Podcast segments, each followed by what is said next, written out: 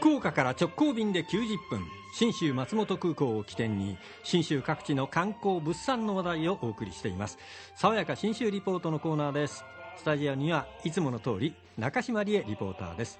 中島さんおはようございます。おはようございます。おはようございます。来月12月16、17、18日の2泊3日で西日本新聞旅行とのコラボレーションで安藤さんと行く新州旅を行いますがその時に行く中心地が諏訪大社です、はい。はい。で諏訪大社って諏訪湖を挟んで上社と下社があってそれぞれに2つずつお宮があるという全部で4 4箇所なんですね。そうなんですよ。ごい。で実はこの諏訪湖エリアって温泉が湧いてるとこなんですが、はい。えー上社、えーまあ、諏訪湖を時計に見立てていただくと、まあ、6時の方向に上社があり、ん。はい12時の方向に下社があると思ってください、うんうんうんで3時の方向に上諏訪温泉みたいな感じになっててはい。そして下社のところに下諏訪温泉とあります、うんうん。はい。6時の方向にある上社にここにですね、えー上社の本宮があるんですが、うん。なんとお宮のお上手が温泉、えー。え？だからそのね手を清めるでしょ？で口もすすぐでしょ？えあったかいんですか？ほかほかなんですえよ、ー、いいですね。びっくりしましたよ、ん。いやすごいと思ってたら実はこれにも面白い神様伝説があるんだと。諏訪湖エリア街中観光案内人の宮坂源十さんが教えてくれました。古来より、はい、諏訪の女神様がこの温泉を使ってたというこちらはもう源泉から来てる温泉で。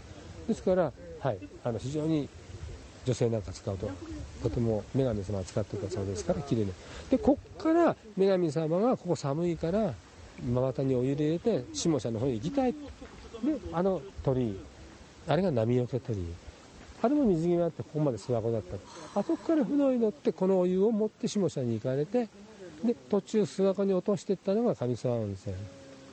そして向こうへ行ってもう真綿が乾いちゃったからもういらないって落としたそこに綿の湯という素晴らしい温泉が出てきたという話がうまくできてますね。落っことしたんですか？そうポタポタの雫が途中で上諏訪温泉3時の方向になり、うん。はい。最終的にえー12時の方向の下社の前まで来たところで、ああもうこの綿はいらないわって置いたら、そこからコンコンと綿の湯という温泉ができてきたでその綿湯の湯から生まれてるのが下諏訪温泉っていうところなんですが、えこの下諏訪温泉の銀月という旅館に今回の安藤さんツアーでは宿泊します。はい。で実はこの銀月のおかみさん武井智子さんが毎朝案内をしてくれるんです。はい。どこに行くかというと実はこの下社だけでなくて、はい。諏訪大社全部のお宮で毎朝6時から神様に朝ごはんを差し上げるという神事が行われてるんですよでえー銀月お宿に一番近い下社の秋宮の朝御家祭というお祭りになるんですが、はい。このお祭りに行きます。その時にずーっと各街中家々や中を抜けていくんですけど、ん。この家とか店の前にん。蛇口があるんですよ、えうんこんな風ですこれ実はね、町の人が使える温泉のお湯なんですよ。そういう？勝手にここでこう汲んでってよくて。あ、ああったかいんだ。あったかい。あら。あ、すごい。贅沢だね。そうですね。えー誰も使っていいんですか？そうなんですキュッと出してジャバジャバあったかいキュッと締めるみたいな、えいやすごい街なんですけど。で実はこのあの秋宮の目の前っていうのがこの下諏訪温泉になるんですが、うん。この秋宮の目の前っていうのは中山道と甲州街道の分岐点なんです、うん。で下諏訪の宿という宿場町がありました、ん。えー温泉が出る宿場町ということで大変にぎわったところなんですが、ここ宿場町の、まあ、名残とでも言いましょうか、でもそれだけじゃない。すっごい細かい路地が町中に広がってるんですよ本当車ギリギリすれ違えるかすれ違えないかぐらいの細い道が縦横に走ってるんですけども、まあ、この迷いそうなぐらい楽しい街並み実はこの細かい路地は参勤交代の生んだ産物なんだと武井さんが教えてくれました。そんな中山道をそうやって参勤交代が通るもんですから、ここら辺みんな、その、お殿さんが通るたびにもう下に下にってこう来ると生活がなかなか回らなくなっちゃうんでこういう路地を作ってあのそういったことがあっても暮らしがこうそのままできるようにこういった路地がね割とこの街の中は多いんですね。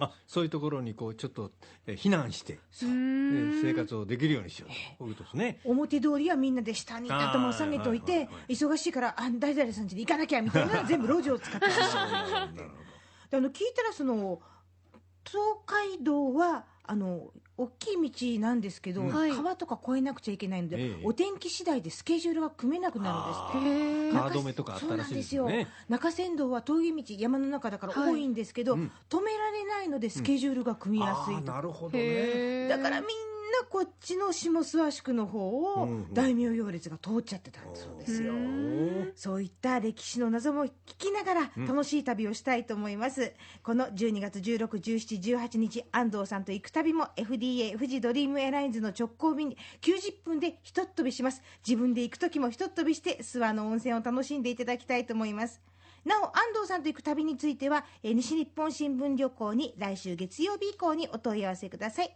番号は092-711の5518です。はい。ご一緒しましょぜひぜひお出かけください、ううん。そして今日は朝からご案内しておりますがいつもこのコーナーだけでご案内している、えー信州の農協 JA 全農長野からのプレゼント時間拡大で2時間お届けしてますがえーえ？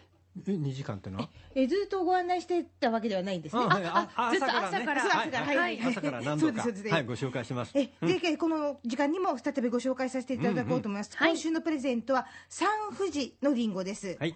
で実はですね11月22日長野県りんごの日って言ってまして、はい。うんうんこれ1122をいい富士と語呂合わせしております、うんでこの長野県の富士の多くは三富士と言いまして袋をかけないでお日様の光をいっぱいいっぱい浴びて甘くそして濃くなるりんごに仕上がるのが特徴になっています、今が旬の三富士1 0キロ5名の方にプレゼントになりますのでメールファックスおはがきで応募ご応募ください。はい、メールはドン don アットマーク rkbr.jp ファックスは092-844の8844そしておはがきは郵便番号814の8585どんどこサタデーリンゴプレゼント係までお願いします。